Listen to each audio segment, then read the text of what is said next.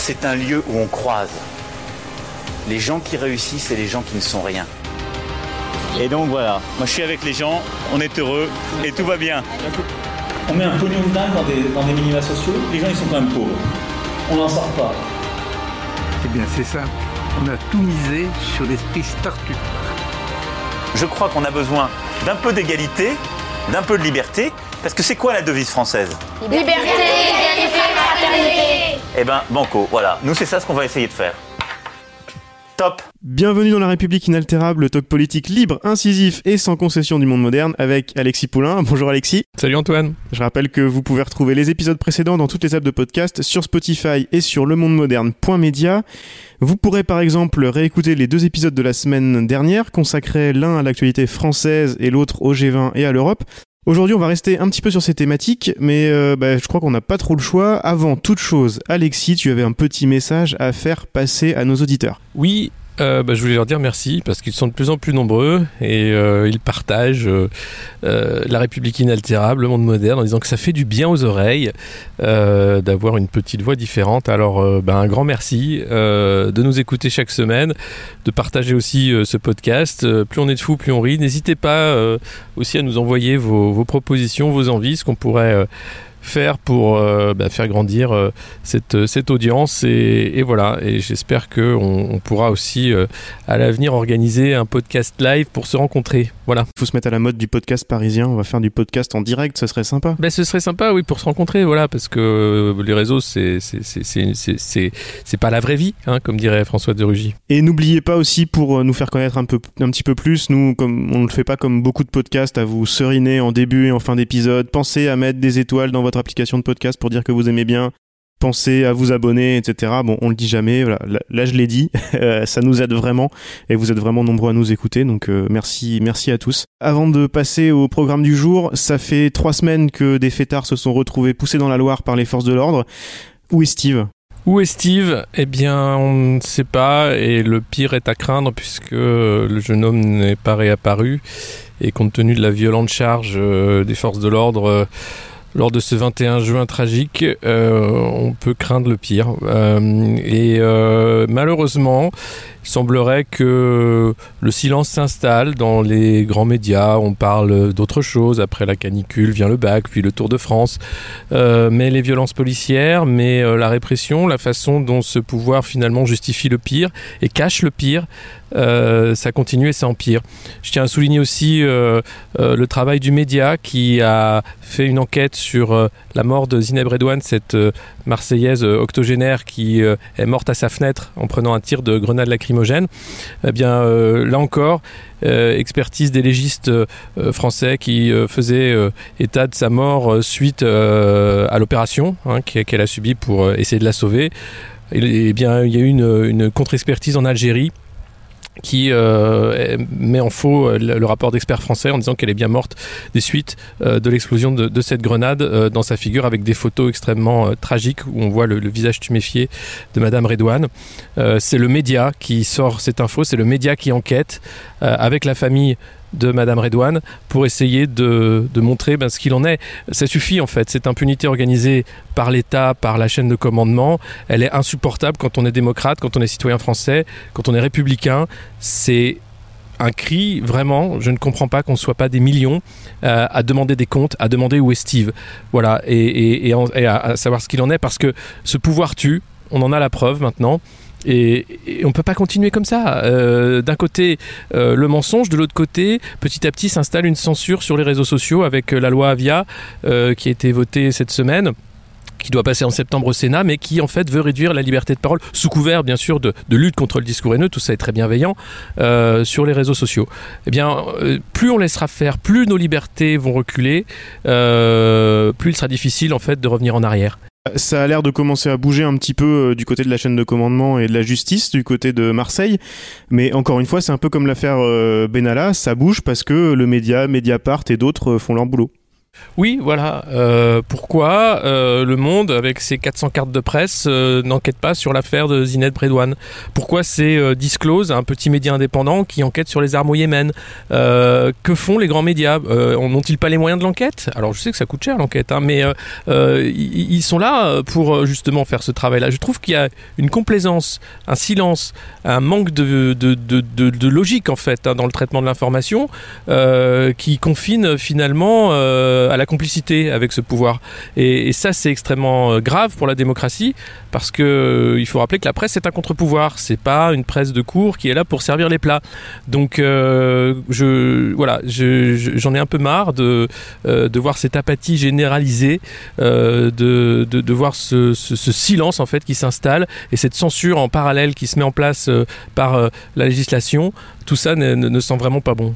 La transition est parfaite. Euh, on va parler euh, d'apathie et de servir les plats dans le On vous voit de la semaine. Eh oui, eh oui.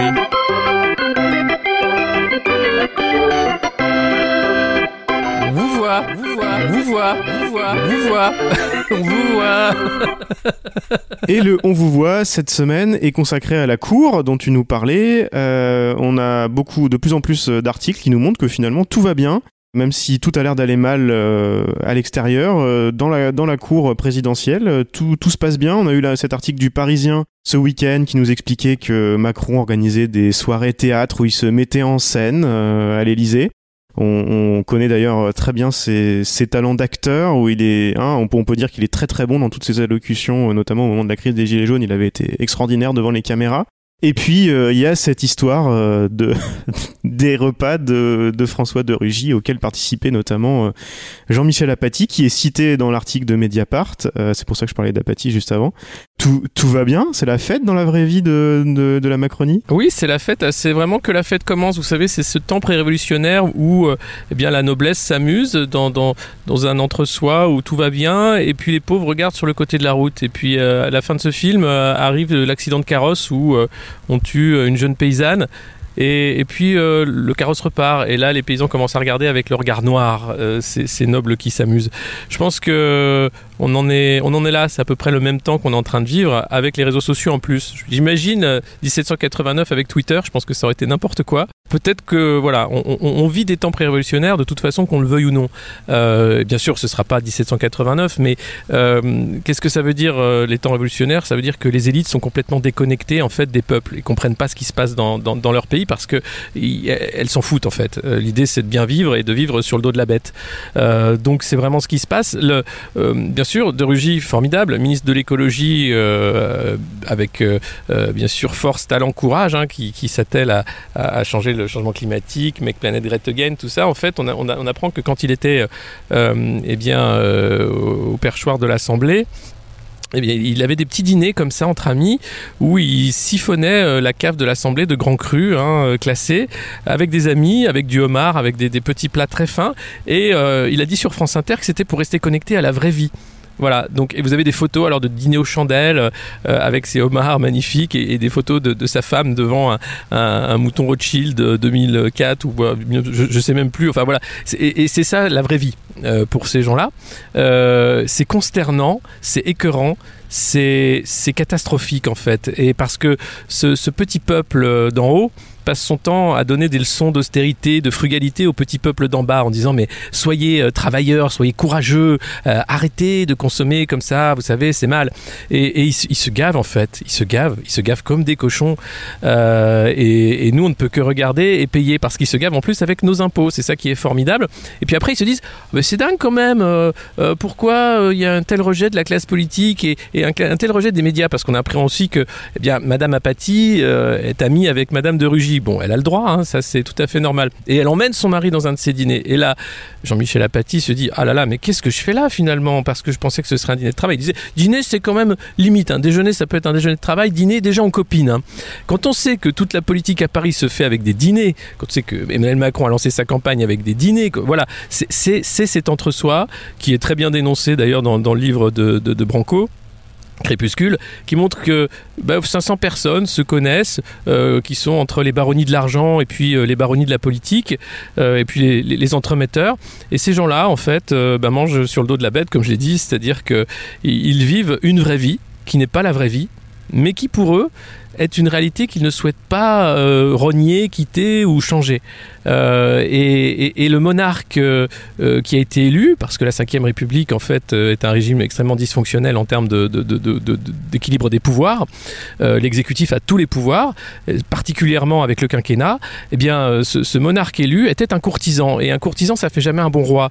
Et qu'est-ce qui se passe? Eh bien là on a, on a une courtisanerie comme on n'a jamais vu avec à la fois les lobbies, puisque euh, au ministère de l'écologie, on rappelle qu'on a une ancienne de Danone, et Bune Poisson aussi était dans, le privé et dans une grosse boîte, euh, voilà, et, euh, et, un ministre qui s'en fout de l'écologie, alors qu'il était écolo, soi-disant, sous son étiquette politique. Finalement, que, que font les, citoyens quand ils voient ça? Ils sont écœurés, c'est une réaction, je pense, assez naturelle, et ils, sont dégoûtés en fait de la classe politique. Ils n'en veulent plus. Donc, abstention ou bien vote aux extrêmes.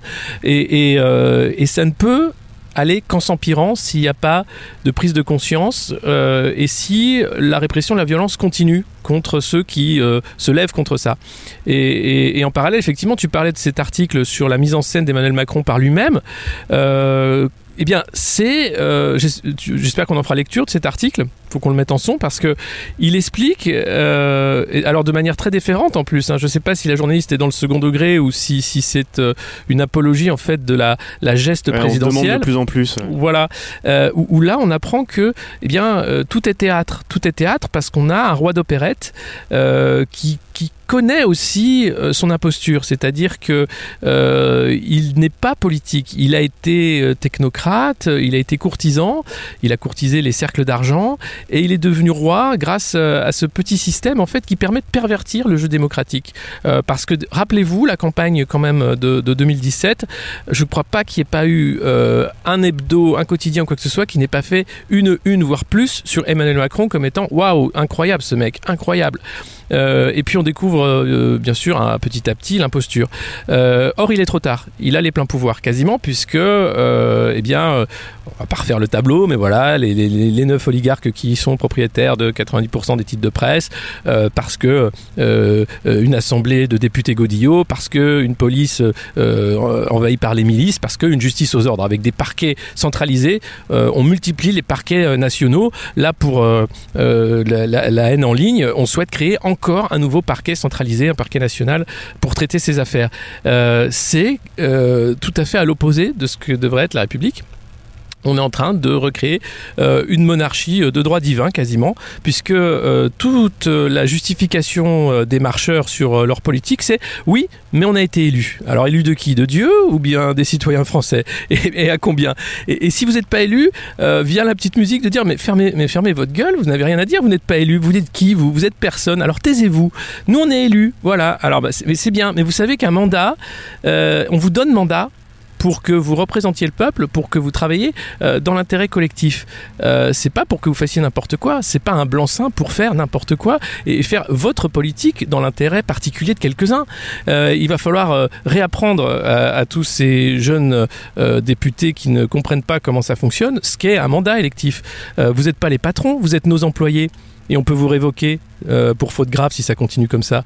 Donc voilà, c'est un peu ça qu'il faut mettre dans la tête euh, de, cette petite clique qui a, vraiment du mal avec la vraie vie. Pour rebondir sur tout ça, j'en profite pour euh, signaler dès à présent la sortie à la rentrée fin septembre aux éditions La Découverte du nouveau livre de Romaric Godin dont on parle souvent dans l'émission, qui est journaliste économique à Mediapart, qui s'appelle La guerre sociale en France et qui est sous-titré aux sources économiques de la démocratie autoritaire. Ce sera sans doute un peu plus intéressant, documenté et plus facile à lire que celui de Branco. Ah oui, et, j'espère qu'on aura euh, Romaric euh, à l'antenne parce que vraiment euh, ce qu'il écrit est, formidable. Il fait un formidable travail depuis des années. Il était à la tribune auparavant et il s'est fait remercier parce qu'il était trop hétérodoxe.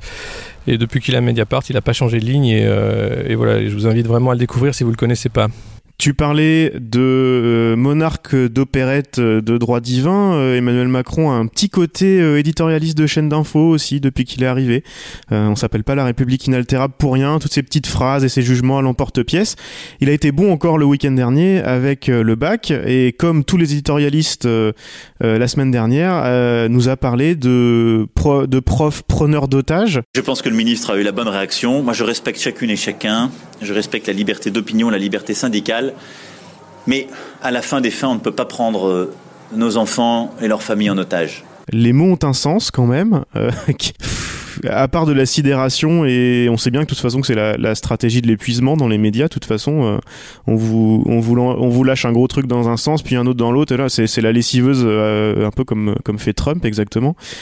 Qu'est-ce que t'as pensé de cette sortie-là Euh, Est-ce que, pour paraphraser Hollande, un président ne devrait pas dire ça? Oui, déjà, la mise en scène. Il était invité sur France Info pour parler de la finale de la Coupe du monde de, foot féminin. Est-ce la place d'un président? Bon, sachant que la France n'était même pas en finale. Euh, et ensuite, il a parlé de tout, et notamment euh, de, de- de- de- du bac en, employant le mot prise d'otage, qui est un élément de langage hein, qui a été rabâché, bien sûr, par, euh, de nombreux éditorialistes et, élus de la, République en marche. Oui, c'est la stratégie de la sidération, c'est-à-dire que c'est facile pour lui, sa parole est amplifiée. Quoi qu'il dise, en fait, elle, ce sera multiplié par 1000, par 10 000, par un million, euh, et ce sera rentré dans, les oreilles. C'est comme ça que Trump crée sa réalité alternative. C'est comme ça qu'il peut dire à CNN, vous êtes des fake news, et, moi je dis ça. Euh, Emmanuel Macron fait la même chose, c'est-à-dire que euh, le pouvoir permet de faire ça, permet de modeler la réalité par les mots. Donc faire rentrer dans la tête euh, d'un paquet de, gens que c'est une prise d'otage, il y a plein de gens qui vont être d'accord en disant oui c'est vrai c'est dégueulasse, les gosses ont bossé, ils ont leurs notes, et puis ils ont pris les copies en otage. Alors non, ils ont juste rendu les copies plus tard pour aller devant les rectorats pour faire une action coup de poing parce que le ministre qui soi-disant laisse sa porte ouverte, eh bien les reçoit à coup de, à coup de matraque et de lacrymo. On a vu des profs qui, se sont fait tabasser par la police aussi il y a, quelques semaines. Donc euh, pousser à, à ces actions euh, spectaculaires parce qu'il n'y a plus le choix. Et comme je le disais, euh, calmons-nous. Euh, les profs n'ont pas cramé les copies. Ils n'ont pas foutu le feu à leur paquet de copies. Ils les ont rendues trois jours plus tard. Pour dire que voilà, ça suffit. Et sur ces trois jours de grève, puisque c'était une grève, eh bien, M. Blanquer, euh, lui, juge que ce sera 15 jours de retenue de salaire, si c'est ça. Voilà. Donc, euh, euh, coercition, on attaque le portefeuille et on tape très dur. Voilà. Et après, on, on applaudit, le ministre, enfin, les supporters de, de- de la République en marche applaudissent le ministre Blanquer, ministre intraitable, qui ne s'est pas laissé avoir par ces salauds de profs qui foutent rien. Pire encore, ce sénateur qui aime bien faire les bons mots, je sais plus son nom, ancien médecin sans Claude. Maluret. Et d'ailleurs, euh, j'allais, te proposer d'écouter son intervention aux questions au gouvernement au Sénat euh, en entier, parce que c'est, c'est, c'est, ex- C'est à vomir. Nous désapprouvons la politique du ministre. Vengeons-nous sur les élèves. Voilà comment on pourrait résumer la farce sinistre qui vient de se jouer dans nos lycées, transformée en ZAD, zone à délirer, par moins de 1% de grévistes, condamnés, condamnés par une grande majorité de Français et par une grande majorité de leurs collègues. Le témoignage d'Angéline, bachelière parmi beaucoup d'autres cités par Ouest France, on a fait notre travail, respectez-le et redonnez nos notes. Ce n'est pas à nous de payer. Aujourd'hui, ce sont les élèves qui sont forcés d'enseigner la morale à certains de leurs professeurs. Le premier devoir,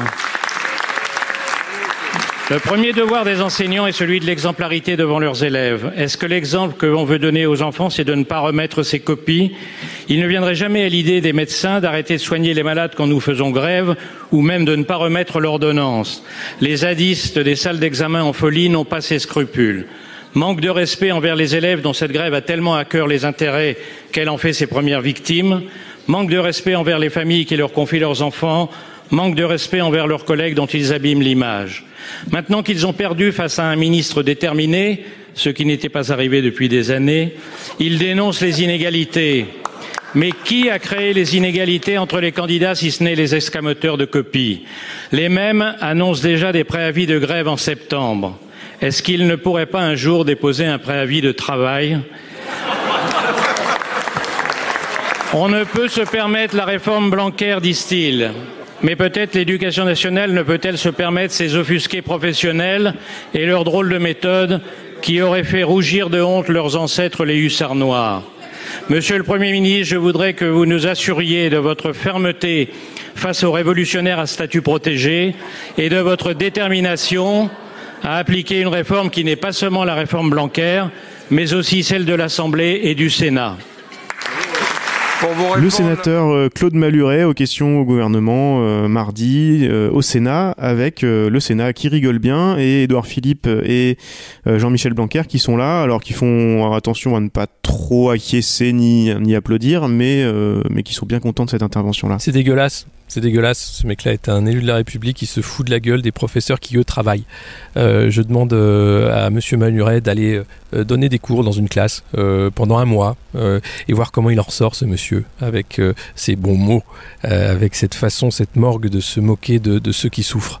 Voilà, ça fait partie de ce, de ce que je disais, de ces temps pré-révolutionnaires que la fête commence. Et bien dans ces cercles où la moquette est grasse, on rigole, on rigole bien.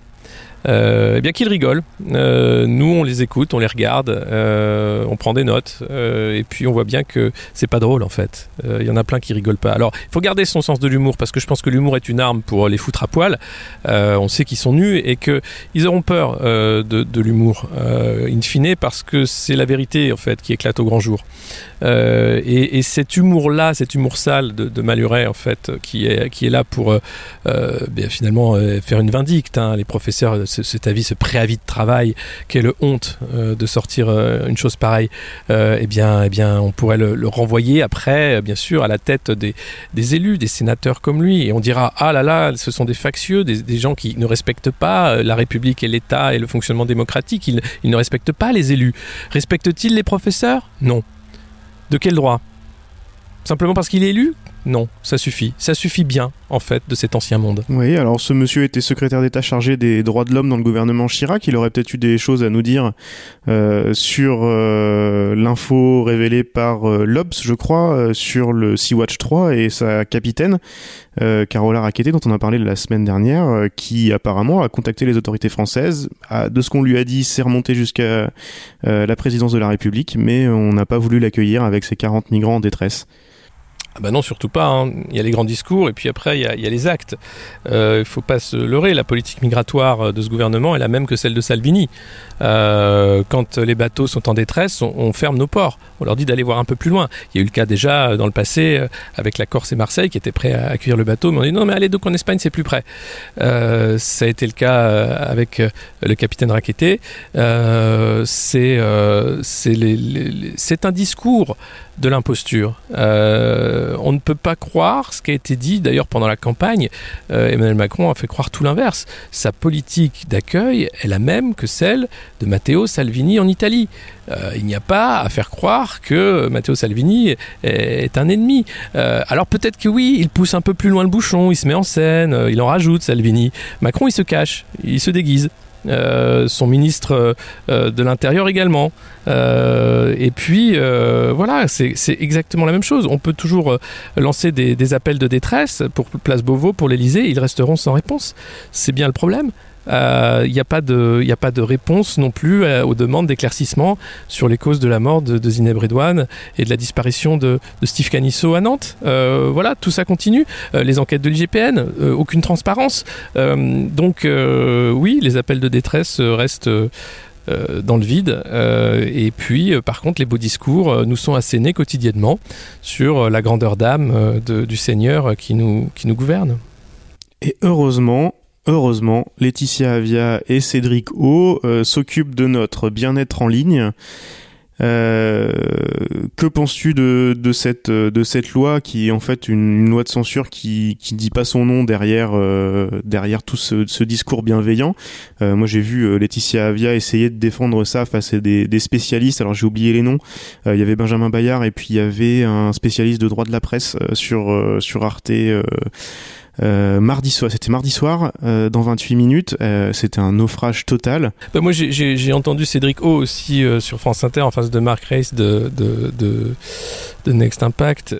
L'enfer est pavé de bonnes intentions. Cette loi, elle part du principe qu'il y a trop de haine en ligne et qu'il faut lutter contre la haine en ligne. Euh, et c'est vrai que quand on est sur les réseaux sociaux, il y a une violence euh, qui est insupportable de la part de tout le monde, euh, marcheurs compris. Et, et, et cette violence-là, en fait, elle, existe parce que beaucoup de gens pensent qu'elle est, légale. On peut insulter, on peut appeler au meurtre en ligne. Non, on ne peut pas. Légalement, on ne peut pas. Mais comme c'est en ligne, on a l'impression que c'est pas la vraie vie, hein, justement, qu'on a le droit de le faire. Donc il faut effectivement faire comprendre aux gens que non, c'est interdit, ça ne se fait pas. Le problème, c'est qu'est-ce qu'on met dans le discours Euh, et, aujourd'hui, en fait, dans cette loi, rentrent euh, comme des, chevaux de Troie euh, des notions qui n'ont rien à voir avec la haine en ligne, c'est-à-dire l'accès d'images violences euh, par les mineurs. Alors si, euh, des images violentes, c'est par exemple ce que fait David Dufresne, le recensement euh, des violences policières, eh bien le compte de David Dufresne pourrait être signalé et, supprimé parce que les plateformes qui ne feraient pas ça dans les 24 heures se verraient infliger une amende euh, de, millions d'euros. Alors je sais plus exactement le, le- montant de l'amende. Et donc que vont faire les plateformes? Elles vont pas vouloir payer. Donc par principe de précaution, elles vont fermer un paquet de comptes en fait qui font simplement un travail journalistique ou un travail de dénonciation des violences policières ou d'autres violences. Euh, la guerre par exemple, si on montre pas... Alors c'est un grand débat, hein, faut-il montrer les images euh, affreuses de, de- des victimes de, de- des armes de fabrication françaises, allemandes, russes, américaines? Euh, Non, bah non, sinon on, vendrait moins d'armes, sans doute. Donc c'est la censure qui rentre par ce biais-là. Ensuite, il y avait le fait de ne pas montrer les violences faites aux animaux, enfin tout ce qui pouvait être dommageable pour l'élevage, les, les choses comme ça. Donc hop, tout ce qui est le travail des associations pour le droit des animaux, à la poubelle, censure. Euh, et puis après, il y a simplement... euh, le fait de la satire. A-t-on le droit euh, euh, de, rire, de, faire un photomontage où Emmanuel Macron est grimé en général Pinochet? Euh, Il y a un précédent, cette image, elle était sur le réseau euh, Google +, euh, qui n'existe plus, et on avait demandé de la retirer. Euh, il avait été demandé, alors je sais plus euh, comment, de, de. Donc c'est de la censure. Euh, il faut pas se leurrer. Derrière, la, la bienveillance sur le fait qu'il y a trop de haine en ligne, certes, d'accord, mais le fait de demander aux plateformes déjà de réagir sous 24 heures, sinon sous peine d'amende, c'est donner trop de pouvoir aux plateformes. Avec en plus euh, le risque en fait qu'elles qu'elles- aillent très vite et très loin pour éviter justement toute sanction de la part du, législateur. Et puis ça ne sert à rien puisqu'on a des lois qui existent et qui fonctionnent. Euh, et que la haine en ligne, on, pourra la faire taire, mais la haine dans la vraie vie, elle existera toujours. Euh, alors elle sera tue, c'est encore pire. C'est-à-dire que ça va couver davantage encore. Euh, je crois pas, je, je fais pas partie de cette école qui pense que parce que les jeux vidéo sont violents, les enfants deviennent violents.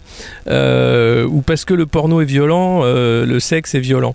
Euh, non, les, humains ont du recul sur ce qu'est euh, le- la violence euh, et, les, récits. Quand on a une fiction, c'est une fiction. Mais mais, mais c'est pas parce qu'on va empêcher la, libération de ces, de ces paroles violentes que les pensées violentes vont disparaître. Euh, loin de là, au contraire, je pense qu'elles vont euh, euh, eh bien macérer, se confire pour exploser d'une façon ou d'une autre. C'est catastrophique. C'est complètement illusoire de croire qu'on peut contrôler tout ça. Et puis on mélange tout et n'importe quoi dans cette loi. C'est-à-dire qu'en fait, on, nous dit, regardez la vidéo de Christchurch, voilà, c'est ça qu'on veut interdire. Et puis après, on vous parle d'une petite insulte entre deux mômes dans, dans une école parce que c'est du harcèlement scolaire. Enfin, on mélange tout et n'importe quoi pour finalement euh, faire une censure qui euh, devrait être pour le bien de tout le monde et qui finira par rendre les gens encore un peu plus fous qu'ils ne sont. Parce qu'il faut pas se leurrer, on est tous tarés. Mais là, ça va trop loin. Ça ne sert à rien de croire qu'on va pouvoir faire quelque chose. Et ça fait partie de ces lois votées dans l'urgence pour faire croire que l'État fait encore quelque chose pour le bien-être des, des citoyens. Écoutez, si vous voulez faire quelque chose pour le bien-être des citoyens, embauchez des infirmiers et des médecins dans les urgences, embauchez des profs dans les écoles, euh, euh, euh, des services publics de proximité, euh, réouvrez des lignes de chemin de fer que vous fermez à tire-larigot et faites baisser les prix de- des billets de train comparés au, prix de l'avion. Voilà, ça, ça ferait du bien aux populations.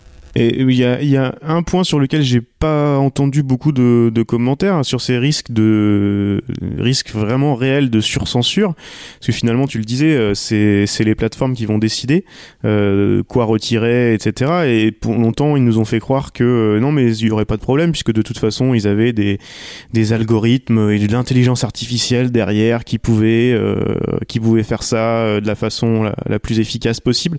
Évidemment, c'est du gros bullshit. Je renvoie nos auditeurs d'ailleurs aux articles de Casey Casey Newton dans The Verge ces dernières semaines. Et puis il était aussi invité de, de Kara Swisher dans un podcast la semaine dernière que je vous invite vraiment, vraiment à écouter. Euh, il y, a, il y a deux, deux ans, je crois, il y a un, un an ou deux, il y a un documentaire qui était passé sur Arte, je sais pas si tu l'avais vu, sur ces, ces fermes à modération. euh, Oui, il y a- il y a- euh, dans les en, en Ouais, Asie. Il y a plusieurs articles. Alors, il n'y a pas qu'en Asie. hein. Il y avait eu un article aussi où une journaliste s'était fait embaucher par une de ces fermes de modération à Berlin. Euh, où elle, raconte son quotidien qui est catastrophique, où les, jeunes qui travaillent là étaient en, en, stress post-traumatique comme euh, des mecs qui ont fait la guerre, quoi. Parce qu'ils passent leur journée à voir des saloperies. Exactement. Bah, c'est ce que montre Casey Newton et lui il montre ça, il montre ça aux États-Unis. Il a trouvé plusieurs. euh, plus- Alors évidemment, c'est pas des employés de Facebook, hein, c'est c'est de la sous-traitance Ah non, c'est de la sous oui. euh, dans des conditions euh, déplorables et, euh, et on les soumet à, à modérer, euh, à modérer des, des choses horribles euh, toute la journée. Et avec surtout là sur le côté euh, censure, il montre que euh, ils ont des règles à suivre, mais évidemment ça appelle de temps en temps à, des interprétations. Et ces règles-là, euh, chez Facebook, euh, changent toutes les semaines, presque tous les jours. Euh, donc bon, bon courage, bon courage avec euh, avec la loi française. Euh, et évidemment, tout ça, tout ça, c'est des gens, c'est des gens qui sont exploités dans des conditions pas possibles. Enfin, ils racontent la façon dont sont dont sont traités ces gens-là, c'est c'est hallucinant. C'est les, les temps de pause, les, les locaux dégueulasses, les toilettes inutilisables. Enfin, c'est c'est c'est du lourd et c'est et c'est en Floride. Euh, donc, euh, donc bon courage avec ça et j'en profite pour vous conseiller aussi l'écoute du dernier euh, dernier épisode du podcast de Kara Swisher. Je, pense, je suis sûr que ça va t'intéresser, euh, Alexis. Euh, elle était en vacances en Europe la semaine dernière. Elle en a profité à Londres pour rencontrer euh, Carol Quadwalder, que tu dois connaître. Ah, super, bien sûr, c'est elle qui a parlé du scandale de Cambridge Analytica. Exactement, ça dure une heure et quart, c'est passionnant de bout en bout, elle raconte l'expérience justement de, de Cambridge Analytica et puis elle montre les stratégies des plateformes quand euh, les journalistes les attaquent, quand les journalistes font leur boulot, comme elle, euh, où ils menacent, ils menacent, ils menacent, ils menacent avec euh, une nuée d'avocats, euh, mais quand ça sort et quand les journalistes font leur boulot sérieusement, et ben ils attaquent pas en justice parce qu'il y a, il y a pas de y a, y a pas de raison finalement ils le savent très bien. Euh, et voilà c'est encore encore un, un bel exemple. Finalement, pourquoi on donne tant de pouvoir aux plateformes?